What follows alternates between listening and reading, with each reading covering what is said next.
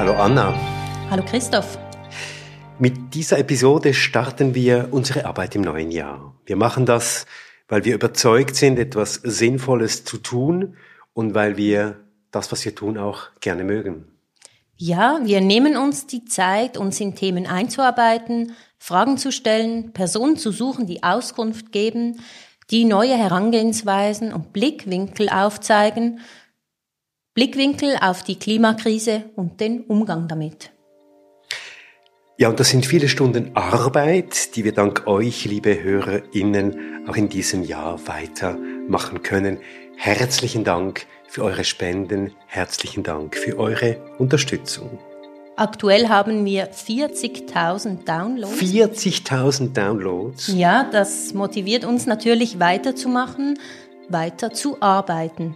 Denn darum geht es in der heutigen Episode. Wir sprechen über Arbeit und Klima. Treibhaus, der Klimapodcast. Mit Christoph Keller und Anna Vierz. Ich denke, es gibt ja wirklich ganz verschiedene Arten, sich zu engagieren. Ähm, ich gehöre jetzt zu den Personen, die das wirklich zu einer Priorität gemacht hat in ihrem Leben und ich das zu 80 Prozent mache und nicht, ja, jetzt nichts verdiene für das. Das ist Selina Lerch. Sie ist ausgebildete Psychomotorik-Therapeutin, jetzt bei und für Renovate Switzerland tätig. Sie ist ziemlich als Vollzeitaktivistin unterwegs. Renovate Switzerland ist eine Kampagne und ähm, wir fordern wirklich, dass der Bundesrat einen Notfallplan so schnell wie möglich zusammenstellt, um alle Gebäude thermisch zu sanieren. Ja, weil der Gebäudesektor macht schon einen Drittel aus von unseren Inlandemissionen. Und es wird auch von, von den Klimaforschern als eine Sicherheitsmaßnahme empfohlen. Und ja, zurzeit würde es 100 Jahre dauern, bis alle Gebäude saniert werden. Und das ist einfach zu langsam. Selina Lerch leistet zivilen Widerstand.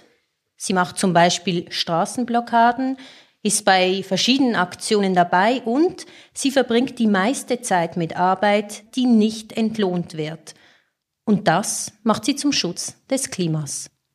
Es geht also um Klima und Arbeit heute in dieser Episode und wir sagen ganz herzlich Hallo Lena in Berlin. Hallo Christoph, hallo Anna. Hallo Lena. In der Schweiz veröffentlicht das Bundesamt für Statistik jährlich die Arbeitsvolumenstatistik. Im Jahr 2022 leisteten die Erwerbstätigen in der Schweiz insgesamt fast 8 Milliarden Arbeitsstunden. Das ist wohlgemerkt die Arbeit, die selbstständig Erwerbende oder Arbeitnehmende gegen Entlöhnung gearbeitet haben. Auch wird einbezogen in diese Statistik Personen, die ohne Entlöhnung in Familienbetrieb mitgearbeitet haben. Ja, und unbezahlte Arbeit, Sorgearbeit, Freiwilligenarbeit, das alles findet in dieser Statistik keinen Platz. Nein, aber die letzte Hochrechnung, die Erfassung solcher Arbeitsstunden, das war 2020, mit dem sogenannten Satellitenkonto Haushaltsproduktion. Die Stunden im Jahr 2020 waren fast 10 Milliarden. Das heißt, 10 Milliarden Stunden sind im Erhebungsjahr 2020 in der Schweiz unbezahlt gearbeitet worden. 60 Prozent davon von Frauen. In Haushaltsarbeiten und in freiwilligen Arbeiten. Und das hat auch mit der Klimakrise zu tun. Arbeit verändert sich. Menschen müssen und wollen sich anpassen. My name is Caroline Dennett and this is my resignation. I've worked with Shell for over 10 years now, empowering tens of thousands of workers to improve safety culture at their work sites, trying to keep people safe, prevent oil and gas leaks and major incidents like the Deepwater Horizon disaster in the Gulf of Mexico. But today I'm quitting because of Shell's double talk on climate. Shell's stated safety ambition is to do no harm. It's called Goal Zero, and it sounds honourable, but they are completely failing on it. They know that continued oil and gas extraction causes extreme harms to our climate, to our environment and to people. Das war die Britin Caroline Dennett, die früher Sicherheitsmaßnahmen für Shell entwickelt hat. Mit diesem Video hat sie öffentlich gekündigt, hat dies über LinkedIn geteilt. Climate Quitting hat die Presse das genannt und es gibt immer mehr Berichte darüber. Das alarmiert natürlich die Human Resources Departments in klimaschädlichen Unternehmen, in fossilen Unternehmen wie Shell, aber auch bei Wirtschafts- und Tech-Unternehmen. Laut einer britischen Studie wären 35 Prozent der Büroangestellten bereit, ihren Job zu kündigen, wenn der Arbeitgeber keine überzeugende Nachhaltigkeitsstrategie hat. Die Firmen wollen das oft durch Jobräder und vegetarische Verpflegung lösen, statt eben grundlegend ihr Geschäftsmodell zu verändern. Und wir haben uns dann gefragt, kann Climate Quitting auch mehr bewirken? Wer kann sich das überhaupt leisten zu kündigen? Was sind die Alternativen? Welche Tätigkeiten sind klimagerecht? Und weil uns dieses Thema auch selbst beschäftigt und es einiges dazu zu sagen und zu fragen gibt, haben wir, Lena und ich, uns diesem Thema angenommen. Wir reden also heute über klimagerechte Arbeit. Das Arbeit, die für das Klima geleistet wird, aber auch Arbeit, die sich verändert aufgrund der Auseinandersetzung mit dem Klima. Climate Quitting ist ja nur ein Bestandteil davon. Wo fangen wir also an? Wir fangen an bei der Verbindung von unbezahlter und bezahlter Arbeit, beim Vollzeitaktivismus, Vielleicht aber auch ein wenig beginnen wir mit der Frage, wann zählt Arbeit überhaupt als Arbeit?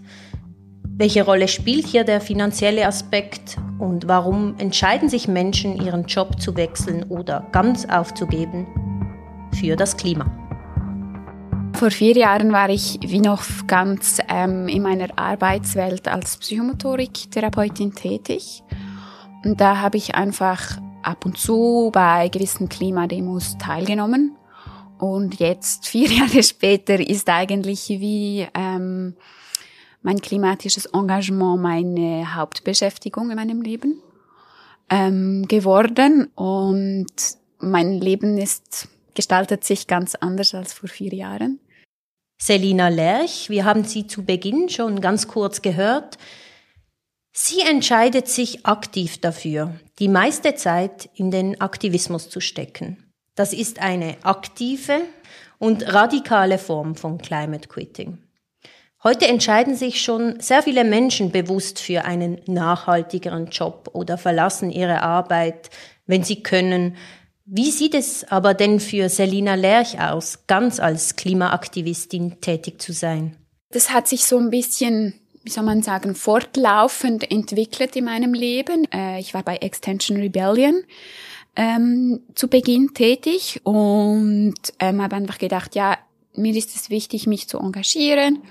Und ich habe dann aber mit der Zeit einfach auch immer mehr realisiert, was es eigentlich für uns als Gesellschaft bedeutet, diese Klimakrise. Und ähm, habe dann auch realisiert oder immer mehr, was es für die Kinder bedeutet, die ich begleite und dass ich ja eigentlich mir das Beste wünsche für sie und sie auch ein Stück weit auf ihrem Weg begleite, damit sie selbstständig werden können, damit sie ähm, ihre Schulzeit positiv erleben können und Träume aufbauen können. Und als ich dann irgendwie realisiert habe, dass der globale Kontext dann das gar nicht erlauben wird, wenn sie erwachsen wird, hat mich das so absurd es hat sich wie so absurd angefühlt, sie auf ein Leben vorzubereiten, das überhaupt nicht, äh, wo sie keine Träume haben können. Von einer Ausbildung in Psychomotorik zu Extinction Rebellion, dann zu einer Bewegung, die 2022 gegründet wurde, wie es viele ähnliche auch in anderen Ländern gibt. Sie kämpft mit gewaltfreien Aktionen gegen die Klimakrise. Also eigentlich haben Person, die ich ganz gut kenne, diese Bewegung gegründet, Renovate Switzerland. Ich habe das wirklich äh, von ziemlich nahe dann mitbekommen und habe wie gemerkt, oh, das, das hat Potenzial.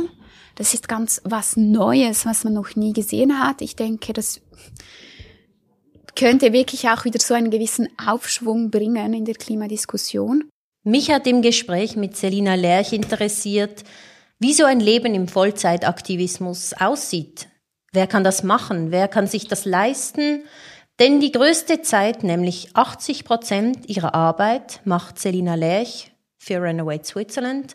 Arbeit Aber sie ist nicht entlohnt. Die restlichen 20 Prozent arbeitet sie noch immer in ihrem erlernten Beruf. Dieses kleine Pensum finanziert ihr Leben. Sie wählt diesen Weg, diese Arbeit des zivilen Widerstandes aus Dringlichkeit. Ich denke, es gibt ja wirklich ganz verschiedene Arten, sich zu engagieren. Ähm, ich gehöre jetzt zu den Personen, die das wirklich zu einer Priorität gemacht hat in ihrem Leben und ich das zu 80 Prozent mache und nicht, ja, jetzt nichts verdiene für das. Und klar bin ich irgendwo durch privilegiert. Ich habe auch keine Familie, keine Kinder. Ähm, das wäre natürlich alles nicht möglich mit einer Familie. Das ist mir bewusst, dass ich da wirklich äh, ein großes Privileg habe. Aber wie sieht die Arbeit genau aus? Wie sieht ein Arbeitsalltag einer Aktivistin aus? Ich gebe ähm, Trainings in gewaltfreier Aktion und ich äh, bilde dort auch neue Trainer aus, die die Ausbildung geben. Und dieses Training ist eigentlich dafür gedacht, um sich vorzubereiten auf eine Aktion. Also da lernt man, ähm, was heißt ziviler Widerstand, was ist unsere Strategie? Und wie ähm, kann ich ähm, während der Aktion ähm, gewaltfrei bleiben, ähm, wie kann ich deseskalieren, wie kann ich mich vielleicht aber auch schützen, wenn es mal zu Gewalt kommt? Ähm, was sind die rechtlichen Risiken, wenn ich an einer Aktion teilnehme. Und dann genau unterstütze ich auch die verschiedenen Gemeinschaften, weil wir haben in verschiedenen Städten Gemeinschaften, die so die Aufgabe haben, neue Personen zu empfangen in der Bewegung, also wie so Informationsanlässe zu gestalten. Nicht allen gefällt die Arbeit, die Selina Lerch und andere AktivistInnen machen, mit Aktionen Bewusstsein schaffen für ihr Anliegen. Ziviler Widerstand heißt auch stören. Ja, es gibt schon durchaus Momente, wo es sehr emotional ist und man theoretisch weiß, dass ähm, wenn man zivilen Widerstand leistet, dass halt ähm, sich dann auch einen Gegenpol ähm, aktivieren kann, der sehr kritisch sein kann, der sehr auch verletzend sein kann. Man weiß, dass das, das wie dazugehört, wenn man zivilen Widerstand macht. Es dann zu erleben, ist einfach nochmal eine andere Ebene. Ähm, und es gibt dann schon Sachen, ja, wo wir auch versuchen, eben dass zum Beispiel nach den Aktionen immer ein emotionales Debriefing stattfindet, dass man das wirklich ablegen kann und diskutieren kann, ähm, damit es nicht zu belastend wird. Also, ja.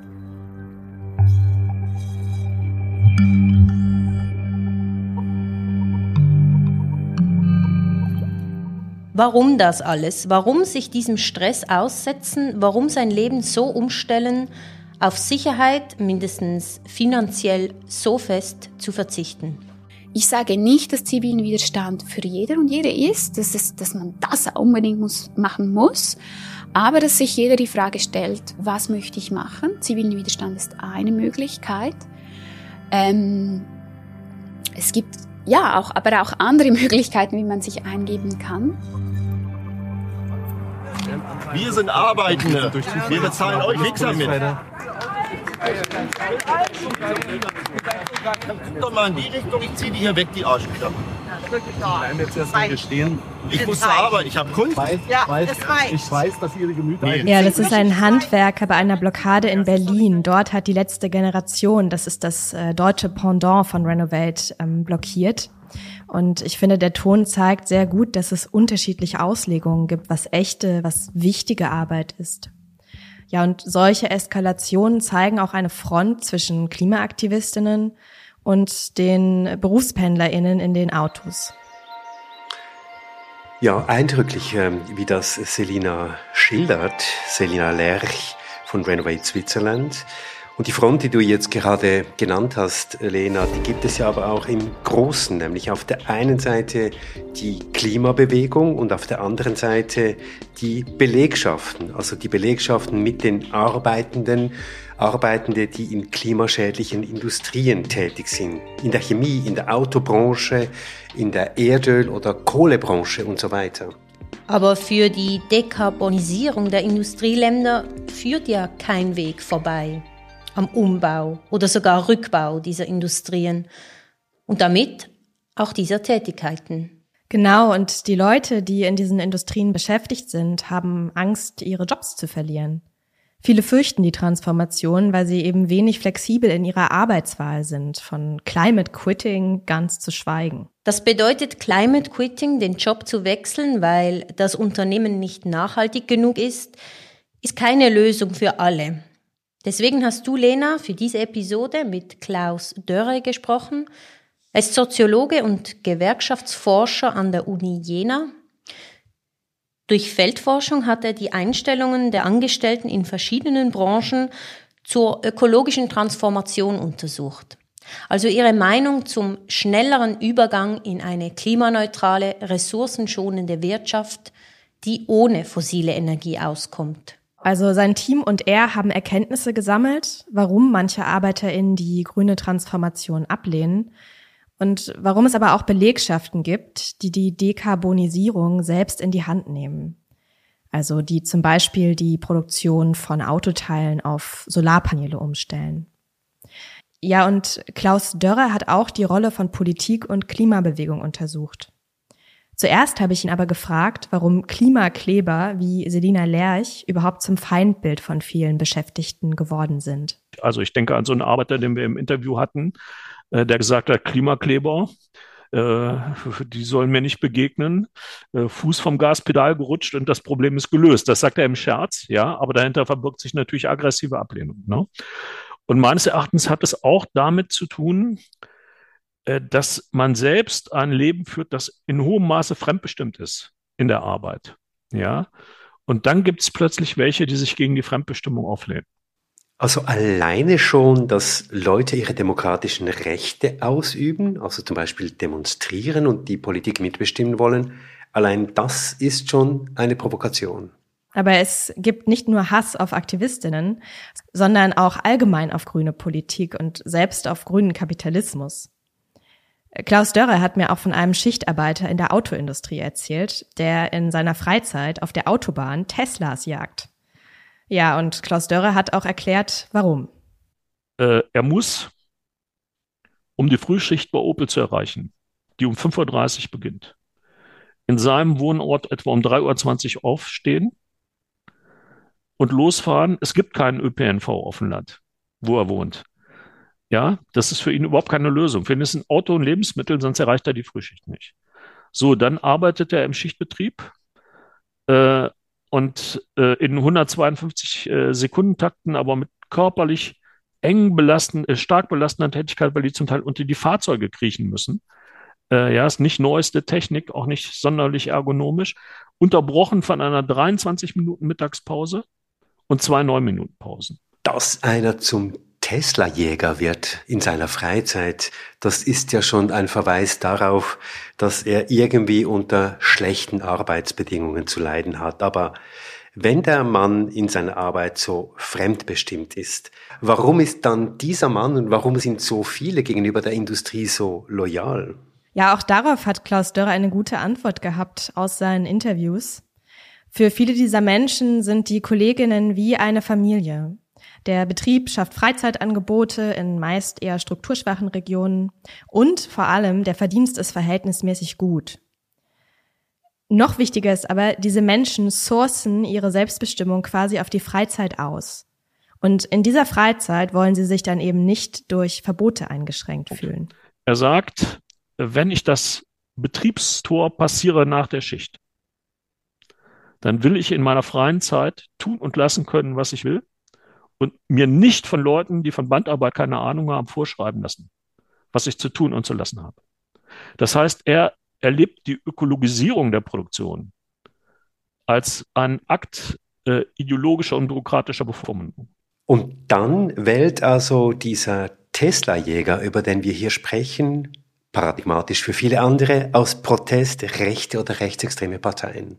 Genau, das ist die große Gefahr und der Blick in aktuelle Umfragen sagt, die Bereitschaft dazu steigt.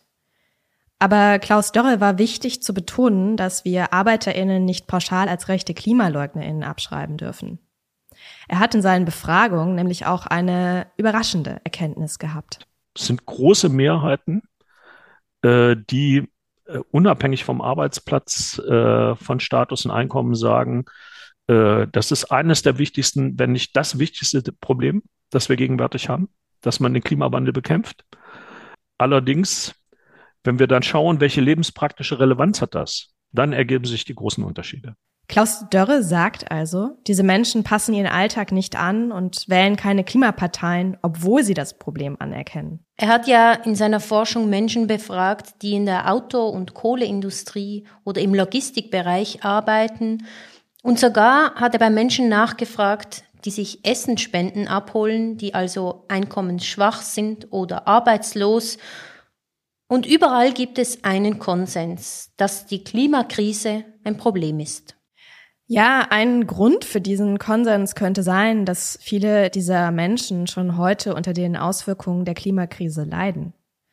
Auch hier, besonders in der Arbeitswelt, gibt es quasi Frontlinien der Klimakrise, sagt Klaus Dörre. Also wenn Sie beispielsweise, sagen wir, in der, in der, in der Industrie, etwa in der Autozulieferindustrie, wenn Sie in einer Werkhalle arbeiten, äh, wo das Klima nicht äh, reguliert werden kann, dann leiden sie jetzt schon unter den Hitzewellen. Ja, das ist alles andere als angenehm, dann arbeiten zu müssen.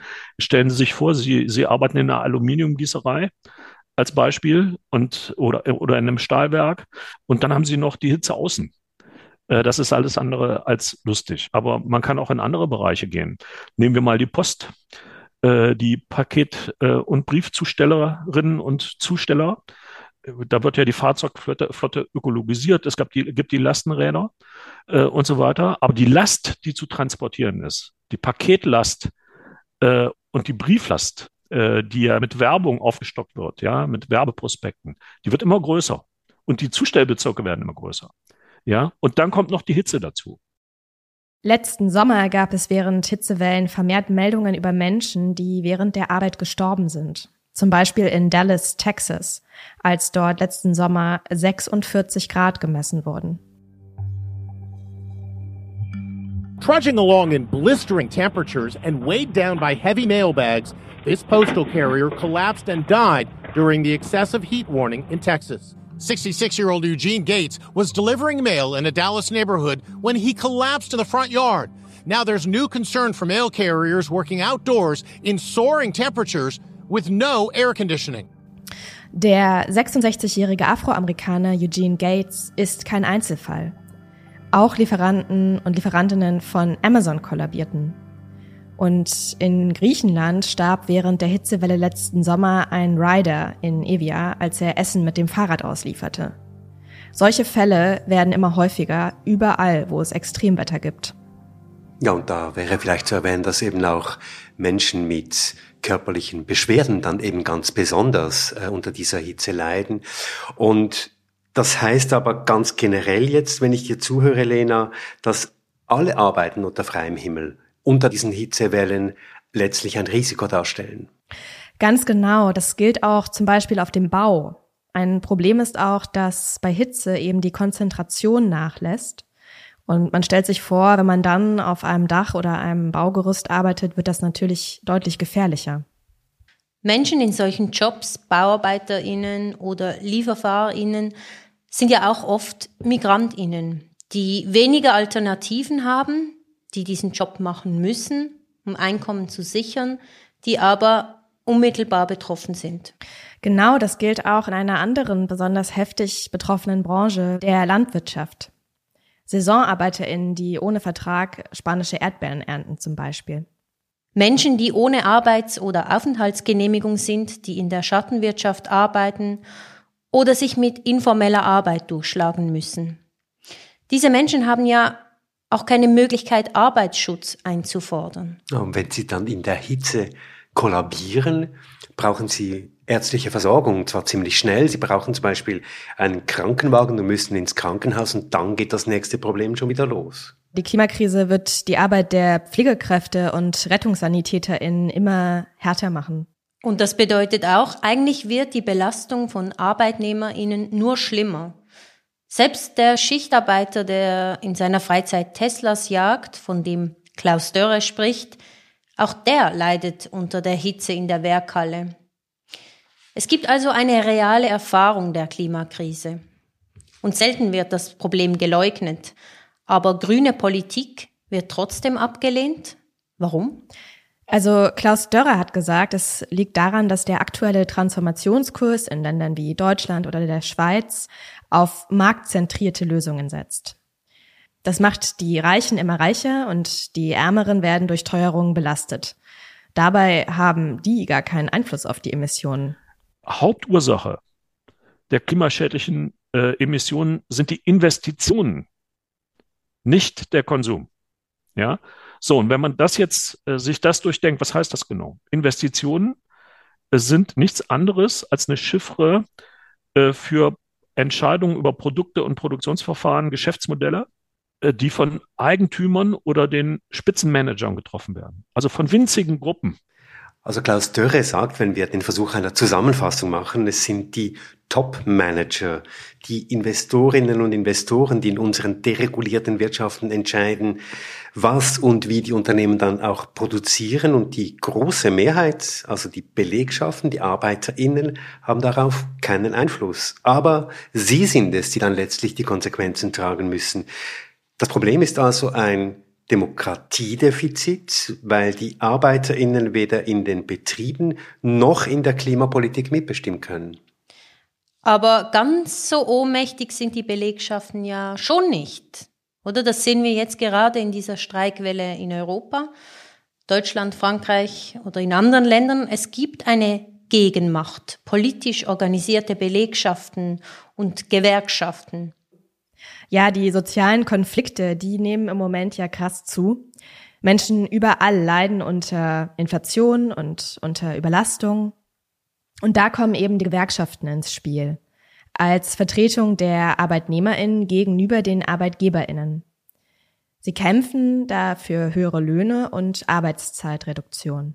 Okay, das ist die eine Seite, aber wie sieht das jetzt aus? Nutzen die Gewerkschaften ihre Macht denn auch fürs Klima? Also wie stehen die Gewerkschaften überhaupt zur Klimakrise? Sind jetzt ja nicht die Akteure, die ich an der vordersten Front wahrnehme jeweils.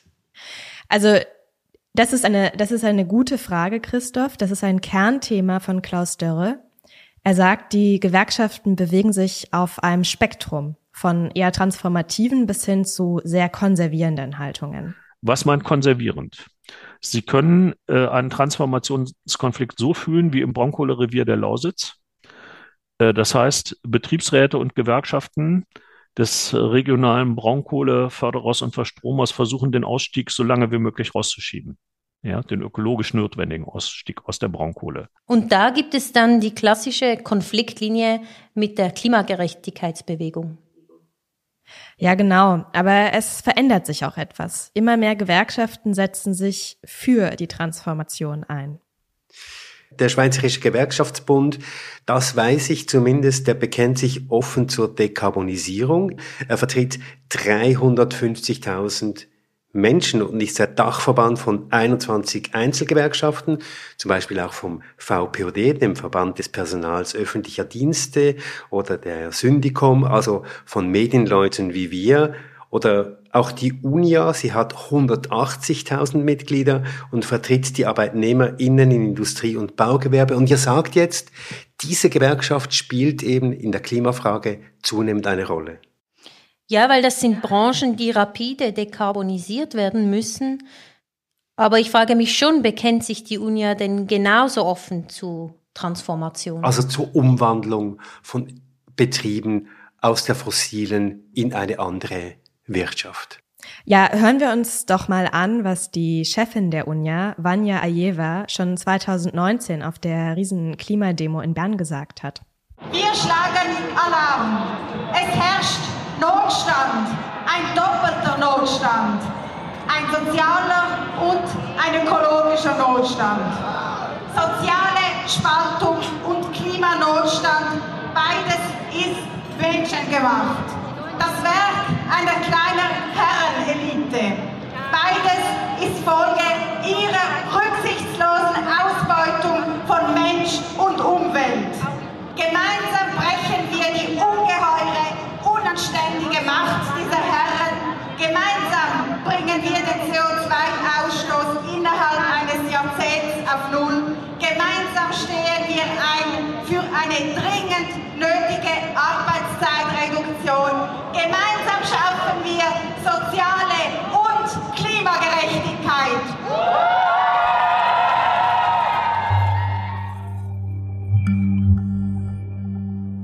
Das wäre ein Beispiel für eine sehr transformative Haltung, wie Klaus Dörre das nennen würde.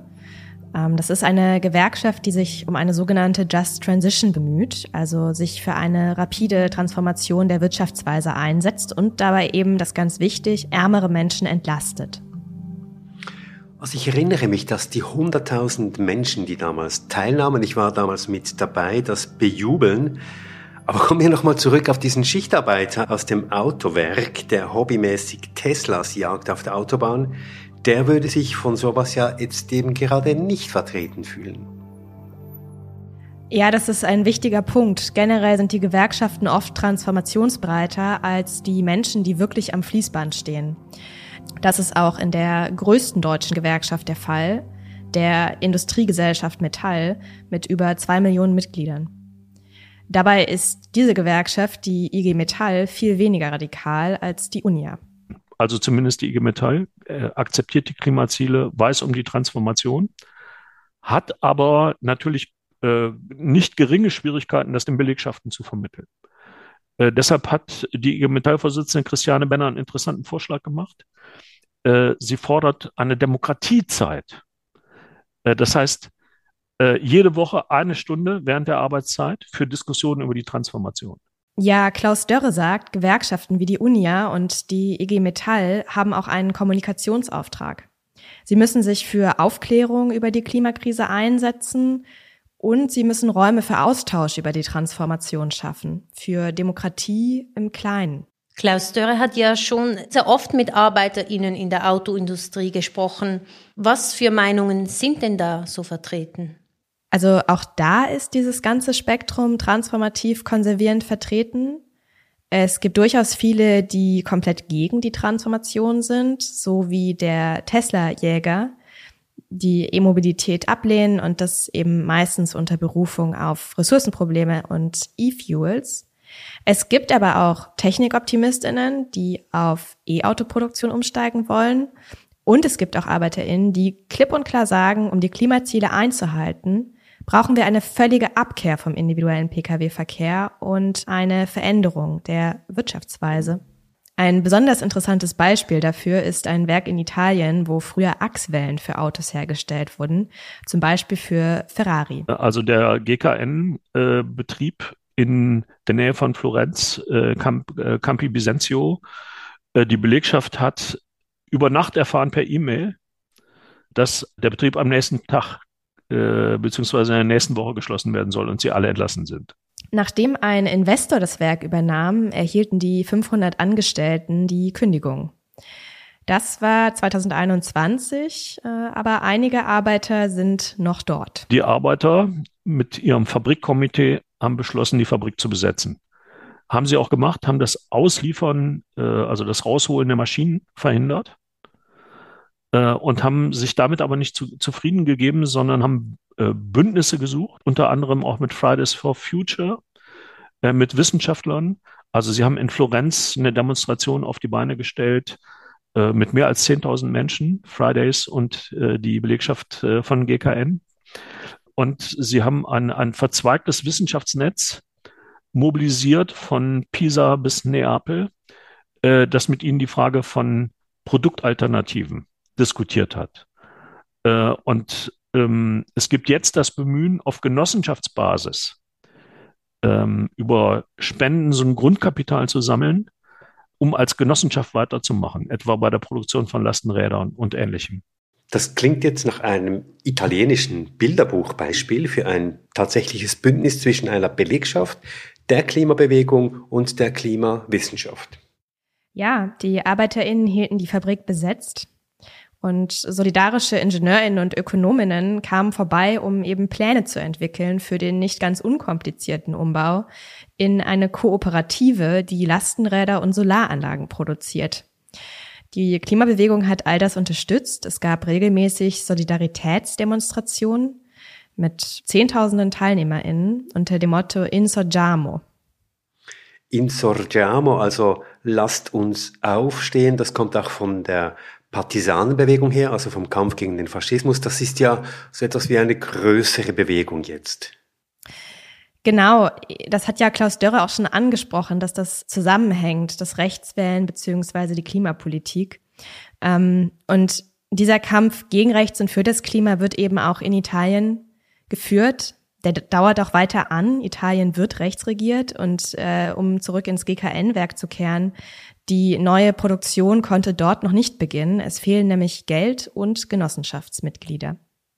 Diese Transformation ist auch nicht ganz einfach, manchmal einfach auch, weil es am Geld fehlt. Jetzt sind solche Zeichen jetzt eher ein Hoffnungszeichen oder zeigen sie uns einfach, wie schwierig diese Transformation ist? Also was jetzt den Umbau von Unternehmen oder Produktionsstätten von unten quasi angeht, da macht der Blick in die Vergangenheit schon auch hoffnungsvoll. Es gibt viele andere Fälle, in denen Belegschaften solche Produktionsumstellungen durchsetzen konnten. Das war früher oft in der Waffenindustrie ähm, und seit dem Eskalieren der Klimakrise fordern immer öfter auch die ArbeiterInnen in Carbonbranchen die Umstellung. Zum Beispiel auch die Belegschaft der Autofabrik GM Oshawa in Ontario, die auf E-Fahrzeuge umstellen will. Auch dort in Kanada war der Anlass die drohende Schließung. Bei Oshawa und GKN wollen die ArbeiterInnen aber nicht nur die Produktion umstellen, das ist sehr, sehr wichtig, sondern auch das Eigentumsmodell verändern. Und Staaten können das fördern. In den USA gibt es ein Programm, das Belegschaften ermöglicht, von der Schließung bedrohte Unternehmen durch Belegschaftsaktien zu übernehmen. Unterstützt werden sie dabei durch Steuererleichterungen. 2023 wurden schon 6500 Betriebe so umgestellt. Spannend diese ganzen Beispiele aus den Unternehmen. Kommen wir doch noch mal zurück zu den Gewerkschaften. Wie sieht Ihre Rolle da aus? Also bei solchen Produktionsumstellungen oder sogar der Veränderung des Eigentumsmodells sind Gewerkschaften zwar oft beteiligt, aber das Problem ist, dass der Einfluss von Gewerkschaften in bestehenden Unternehmen meist begrenzt ist. Also sie haben Einfluss auf Arbeitsbedingungen und natürlich, wie jetzt zum Beispiel die UNIA, haben sie auch Positionen zur Klima- und Wirtschaftspolitik, aber jetzt im konkreten Betrieb haben sie kaum konkrete Möglichkeiten, die Wirtschaftsweise ökologisch umzubauen. Man muss sich doch die Frage stellen, da wo Gewerkschaften gar nicht mehr hinkommen, ob man nicht andere Lösungen braucht, äh, die auch der sozialökologischen Transformation zuträglich sind. Und das ist genau der Punkt. Ähm, also wenn man äh, sozusagen solche Unternehmen in einem genossenschaftlichen Kollektivbesitz hat, äh, besteht natürlich auch die Möglichkeit, auf Produ Produkte, Produktionsverfahren Einfluss zu nehmen. Das ist dann nicht mehr winzigen Eliten vorbehalten. Das ist genau das, was die GKN-Arbeiter ja symbolisch vormachen, äh, sondern man se äh, nimmt selbst äh, Einfluss auf das Was, Wie, Wozu, Womit äh, der Produktion. Das halte ich für eine zentrale Frage. Also wenn die Arbeitnehmerinnen selbst auch gleichzeitig Arbeitgeberinnen sind, wenn ihnen die Produktion gehört, können sie auch über die Arbeitsbedingungen und die Produktionsziele bestimmen. Sie können selbst Akteure der Dekarbonisierung werden und dann fühlen sie sich durch die Klimapolitik auch weniger fremdbestimmt. Das tönt jetzt, was ich von euch höre, schon ein bisschen so nach einer idealen Welt. Aber ich sehe es nicht kommen, dass ArbeiterInnen in der Schweiz oder in Deutschland oder irgendwo in Europa jetzt wirklich massenhaft die Betriebe besetzen. Wir brauchen ja auch einen Umbau der gesamten Wirtschaft. Dazu müssen ja Millionen Arbeitnehmerinnen und Arbeitnehmer so vorgehen wie die 500 Genossinnen in Italien. Und wenn ich jetzt an den Tesla-Jäger denke, der mir nicht aus dem Kopf geht, dann sehe ich das tatsächlich nicht kommen. Da sehe ich eher dass die Firma dann irgendwann schließt. Der Chef gibt diesem Tesla-Jäger irgendwann mal die Kündigung und der geht dann hin und radikalisiert sich nach rechts. Genau, und ähm, deswegen sagt Klaus Dörre, die Politik hat eine Verantwortung. Also der erste Punkt ist äh, für die Beschäftigten der Carbonbranchen. Also von Chemie bis Auto, wenn man so will, von Energie bis zur Pharmazie braucht es Statusgarantie. Das heißt, deren Angst ist gerade unter den äh, jetzigen Arbeitsmarktbedingungen nicht, dass sie arbeitslos werden, erwerbslos werden, sondern deren Angst ist, dass sie auf Arbeitsplätze zurückgreifen müssen, wo sie ein Drittel weniger verdienen, weniger anerkannt sind und so weiter. Und diese Angst vor Statusverlust treibt sie um. Da haben die äh, Social Democrats in den USA einen guten Vorschlag gemacht. Äh, rasche Dekarbonisierung, aber mit staatlichen Garantien für gute, sinnvolle Jobs. Und das ist, glaube ich, ein springender Punkt. Also wir brauchen eine gestaltende Industrie- und Wirtschaftspolitik, die Planungssicherheit schafft für die Transformation und Sicherheitsgarantien schafft. Aber da gibt es ja nochmal ein Problem ökologisch sinnvolle Tätigkeiten, zum Beispiel jede Form der Sorgearbeit für Menschen, Tiere, Pflanzen, Gebäude, für die Nachbarschaft, für die Natur, was auch immer, das sind alles Arbeiten, die sehr schlecht oder vielleicht sogar gar nicht bezahlt sind. Und klimaschädliche Jobs hingegen sind sehr viel lukrativer. Also da haben wir auch wieder eine soziale Spannung, ein soziales Moment. Genau, und deswegen fordert Dörre, wie ja auch schon viele andere in unserem Podcast, eine Umpolung der Wirtschaft. Bereiche, die im Zuge des Neoliberalismus privatisiert worden sind, müssen zurück in die öffentliche Hand. Und dann muss investiert werden. Es gibt einen riesigen Investitionsbedarf äh, in die Infrastruktur, in die soziale wie in die physische Infrastruktur.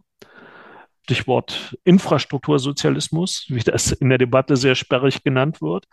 Es gibt eine große Debatte darüber, dass wir das Öffentliche wieder stärker betonen müssen. Also, dass die unmittelbare und erweiterte Daseinsvorsorge, Nahversorgung und so weiter, dass diese Bereiche expandieren müssen bei der Beschäftigung.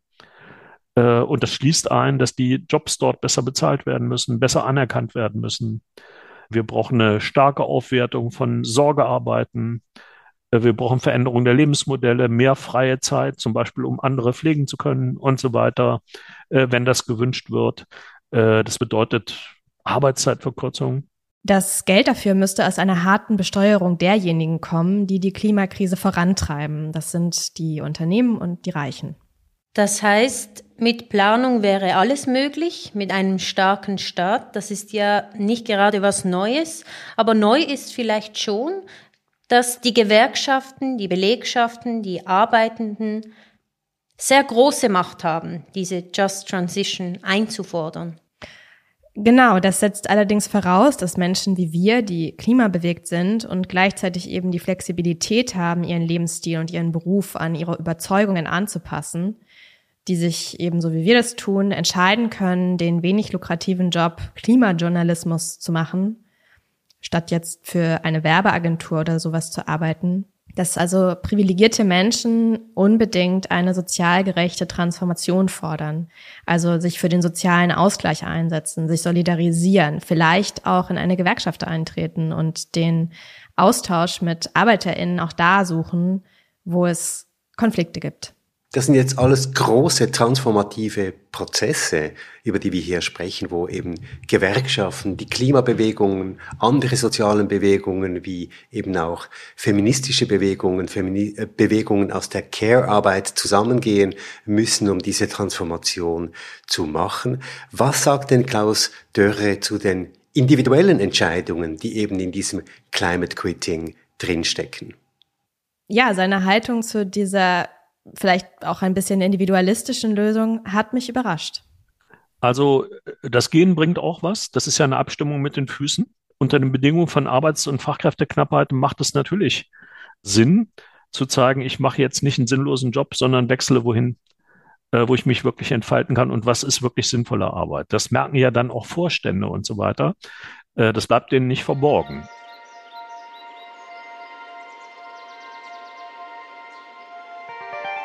Aber wie denkt denn jetzt die Klimabewegung über all das, über das wir hier sprechen? Wir haben vorhin ja Selina Lerr gehört. Wir haben noch gehört, dass Climate Quitting als individuelles Phänomen sehr verbreitet ist in der Klimabewegung. Aber was tut die Klimabewegung selber für den strukturellen Umbau der Wirtschaft? Wie engagiert sie sich für klimagerechte Jobs, für alle? Und wie geht sie mit den Konfliktlinien um, mit den Gewerkschaften, mit den ArbeiterInnen, die ja nicht alle für diese Transformation einstehen? Und das sollten wir einen Aktivisten fragen, oder? Lena, du hast Linus Dolder zum Gespräch getroffen. Er ist Mitbegründer des Klimastreiks Schweiz. Mittlerweile studiert er in Berlin und ist bei Fridays for Futures sehr engagiert. Ja, genau. Linus Dodder steht stellvertretend für viele Aktivistinnen in der Klimabewegung, die sagen, dass Arbeit der Kern der Transformation ist. Weil eben Arbeit sozusagen neben Schlaf das ist, was Menschen in ihrem Leben in Deutschland im, im Schnitt am meisten machen. Also man arbeitet im Durchschnitt 10.000 Tage in seinem Leben. Das ist eine irre Menge Zeit.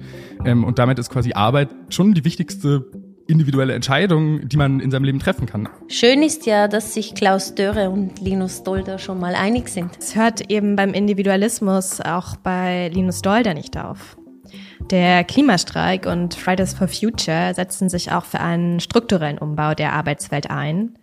Auch sie fordern klimagerechte Jobs für alle, nicht nur aus sozialen Gründen, sondern eben auch, das hatte ich ja schon gesagt, weil die Transformation ganz schön viel Arbeit ist. Und dann haben wir uns angeschaut, was sind die größten Hebel und die größten Herausforderungen, die es eben in diesem Bereich gibt, um die nötigen Klimaschutzmaßnahmen umzusetzen. Und dann kommt man sehr schnell A auf erneuerbare Energien als ganz zentralen Hebel und B auf Fachkräfte als ganz zentrale Herausforderung. Ja, Stichwort Fachkräftemangel, darüber spricht ja halb Europa und ich kenne das auch aus Basel, die Stadt hat sich verpflichtet, bis 2037 klimaneutral zu werden. Aber es gibt die Sorge, dass das auch deshalb nicht klappen könnte, weil die Fachkräfte fehlen. Also Fachkräfte, die Heizungen ersetzen, die Gebäude sanieren, die Solaranlagen montieren. Also ganz viele Fachkräfte, die eben sehr viel Kenntnisse, Wissen und Engagement eben auch mitbringen müssen. Je früher die Klimaneutralität kommen soll, desto schneller brauchen wir eben diese entsprechenden Arbeitskräfte. Selbst das Ziel der EU bis 2045 klimaneutral zu werden, also viel zu spät, könnte trotzdem daran scheitern, dass die Arbeitskräfte fehlen. Die Klimaziele werden also durch den Fachkräftemangel massiv bedroht und das hat eben mittlerweile auch die Klimabewegung erkannt äh, dann war es irgendwo relativ naheliegend, sozusagen zu Fachkräften im erneuerbaren Energienbereich zu arbeiten. Und so haben wir dann ähm, die Idee bekommen, die Idee gehabt, dass wir Solarcamps organisieren, wo eben Leute in einer Woche die ganz simplen Basics lernen, wie man eben Solarzellen montiert. Die Energiewende, die ist vom Fachkräftemangel besonders betroffen. Laut einer aktuellen Studie werden, zumindest in Deutschland, bis 2030 100.000 Menschen im Ausbau der Windkraft fehlen. Und im Bereich Solar sind es sogar 250.000. Auch in der Schweiz müssen laut dem Branchenverband Swiss Solar bis 2030 doppelt so viele Fachkräfte her. Das ist ja übrigens auch das, was Runaway Switzerland fordert. Kurzer Einschub, ähm, dass Leute umgeschult werden, dass es wirklich vorangeht mit der Sanierung der Gebäude. Aber woher kommt dieser Fachkräftemangel?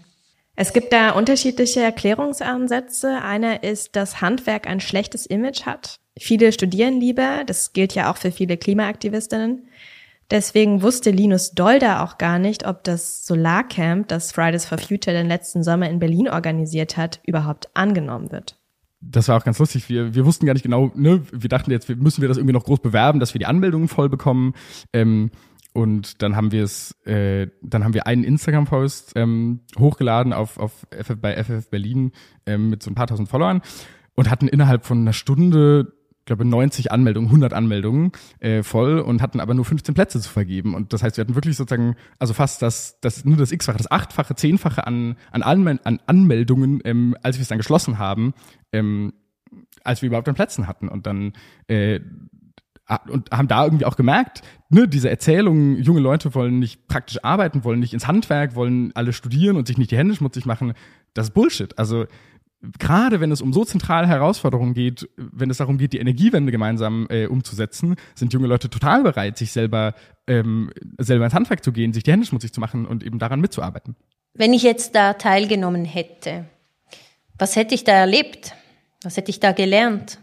Also dieses Camp ging eine Woche und es bestand aus Theorie und Praxis auf der einen Seite sozusagen dieser Praxisteil, also man geht wirklich hin mit der Bohrmaschine, mit dem Hammer, mit den Klemmen und montiert die Solarzellen und auf der anderen Seite lernt man sozusagen parallel dazu ähm, die ganze Theorie, also was für Dächer gibt es, worauf muss man achten, ähm, wie alt müssen die Dächer sein, was ist mit Flachdächern, was ist mit Schräg, etc. etc. Also diese ganzen Detailsachen ähm, und, und so ergänzen sich dann Theorie und Praxis. Am Ende gibt es eine Prüfung, dann kriegt man ein Zertifikat, ähm, dass man teilgenommen hat ähm, und damit kann man sich dann quasi schon ähm, als Hilfskraft bei äh, einem Solarbetrieb bewerben als Solateurin oder Solateur.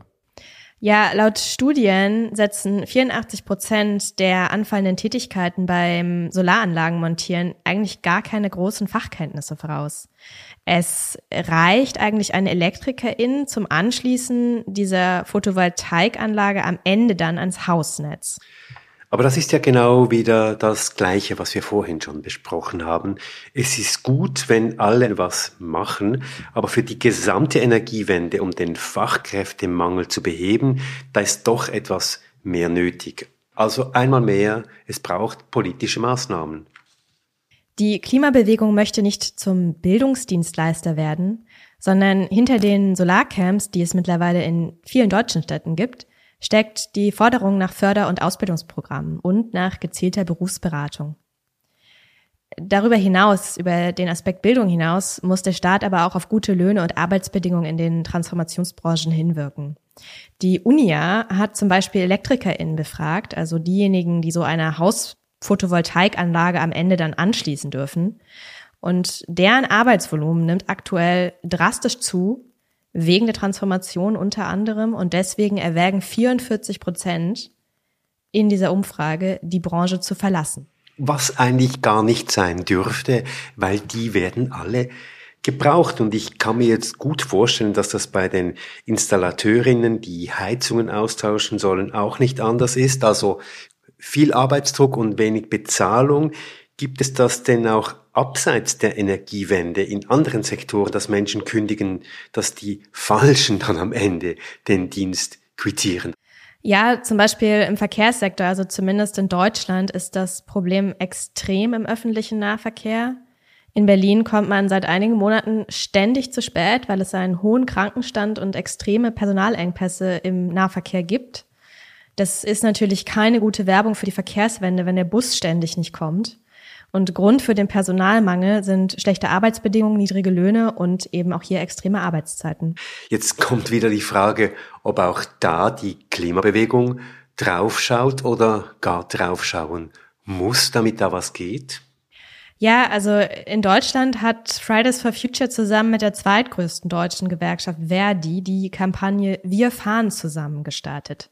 Und dabei haben die Aktivistinnen dann die Streiks von Bus- und BahnfahrerInnen unterstützt und eben ein Bündnis geformt.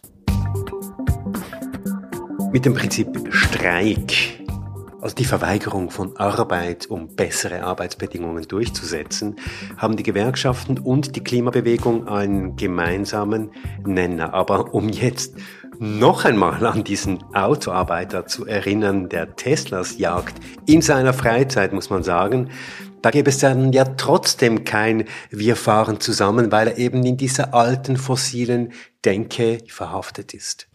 Da muss man ganz klar sagen, Bündnisse zwischen Klimaaktivistinnen und ArbeiterInnen sind nicht immer so leicht wie im Fall des, des öffentlichen Nahverkehrs, ähm, wo prinzipiell die gleichen die gleichen Motivationen oder Interessen zusammenkommen. Ähm, das ist natürlich eine andere Ausgangslage jetzt in der Autoindustrie und da hilft es dann aber sicher, wenn die Aktivistinnen schon mal bei brennender Hitze auf dem Dach waren und Solaranlagen montiert haben oder eben schon mal mit SchichtarbeiterInnen und GewerkschafterInnen dann eben aus dem Nahverkehr zusammensaßen. Das sind ja Erfahrungen, die dann auch helfen, wenn man jetzt mit Auto- oder KohlearbeiterInnen spricht aber wir sehen auch da, man kann miteinander sprechen, man kann sich hinsetzen und man merkt irgendwie doch auch, es gibt einen gemeinsamen Nenner. Es gibt eben das gemeinsame Interesse daran, für mehr soziale Gerechtigkeit einzustehen, für bessere Jobs einzustehen. Der gemeinsame Nenner ist also soziale Gerechtigkeit und deswegen fordert die Klimabewegung die Regierungen mittlerweile klar dazu auf, statt grünem Kapitalismus eben eine echte Just Transition in Angriff zu nehmen und dabei durch Arbeitsplatzgarantien Sicherheit zu schaffen. Und ich glaube einfach, dass man da eben sich ähm, von politischer Seite anguckt, was sind die besten Berufsoptionen, wie kann man diesen Leuten eben signalisieren, ihr seid nicht alleine, wir interessieren uns für euch und, ähm, und äh, wir lassen euch nicht hängen, sondern hier sind irgendwie fünf verschiedene Optionen, was ihr machen könntet. Guckt, worauf ihr Lust habt und dann ähm, könnt ihr in Umbau, in, in, in, ähm, in Weiterbildungsprogrammen und dann habt ihr einen, einen neuen Job.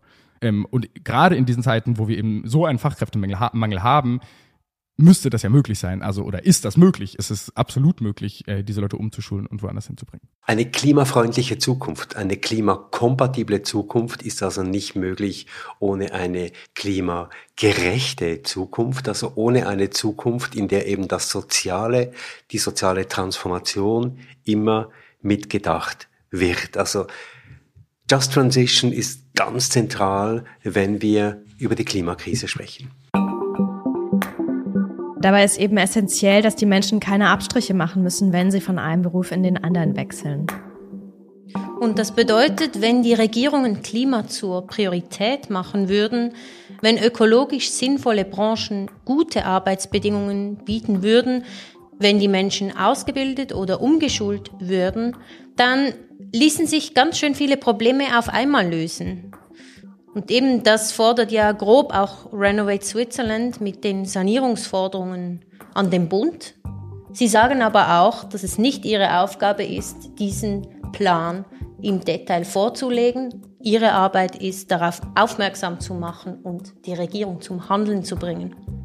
Ja, es wäre an der Zeit, dass die Regierungen die Dinge wirklich in die Hand nehmen. Und ich glaube, das ist ja die große Forderung, die eben im Moment im Raum steht. Und das bedeutet eben, wir müssen auch dafür sorgen, dass die ArbeiterInnen durch die Transformationsmaßnahmen nicht noch zusätzlich belastet werden. Wir sollten es unterstützen, wenn Arbeiterinnen die Eigentumsfrage stellen, wie eben im ehemaligen GKN-Werk in Italien, weil Eigentum gibt dieses gute Gefühl, über das eigene Leben und die Arbeitsbedingungen bestimmen zu können. Ja, ganz genau. In dem Fall eben Kollektiveigentum. Also die Klimabewegung muss sich in solchen Fällen wie eben im GKN-Werk in Italien solidarisieren. Die ArbeiterInnen dort leisten seit zwei Jahren harte politische Arbeit. Die sind erschöpft und sie bekommen mittlerweile keinen Lohnersatz mehr. Manche haben deswegen Kredite aufgenommen und damit die Produktion der Lastenräder und Solaranlagen starten kann und endlich den Lebensunterhalt der Menschen sichern kann, braucht diese Genossenschaft noch mehr Geld. Und deswegen gibt es eine Fundraising-Kampagne. Bis Mitte diesen Jahres muss eine Million Euro zusammenkommen. Wir verlinken euch diese Kampagne in den Show Notes.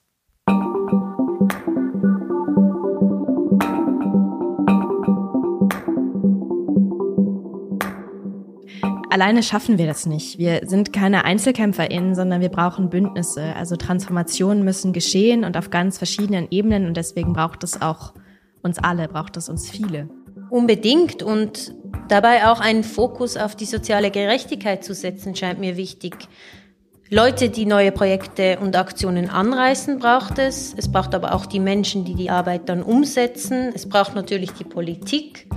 Es braucht alle. Ja, und was jetzt, glaube ich, am Ende dieser Episode für mich ziemlich bildhaft geworden ist, ist so etwas wie die Skizze einer neuen Gesellschaft und wie sie aussehen könnte, also in der eben Selbstbestimmtheit in der Arbeit, Arbeit in einer sinnvollen Umgebung und für sinnvolle, sinnvolle Produkte mit einer Struktur, in der eben Arbeit auch als ein Ort der Entfaltung gelten kann, wenn wir all das zusammen denken und das Ganze auch noch übertragen dann in den nicht bezahlten Bereich, also in die Care-Arbeit, dann haben wir doch ein paar Eckpfeiler dafür, in welche Richtung sich diese Gesellschaft bewegen könnte. Und das stimmt mich auch nur aufgrund der Erzählungen, die wir hier gehört haben, hoffnungsvoll. Danke, Lena, nach Berlin. Danke, Anna, und danke, Christoph, nach Basel.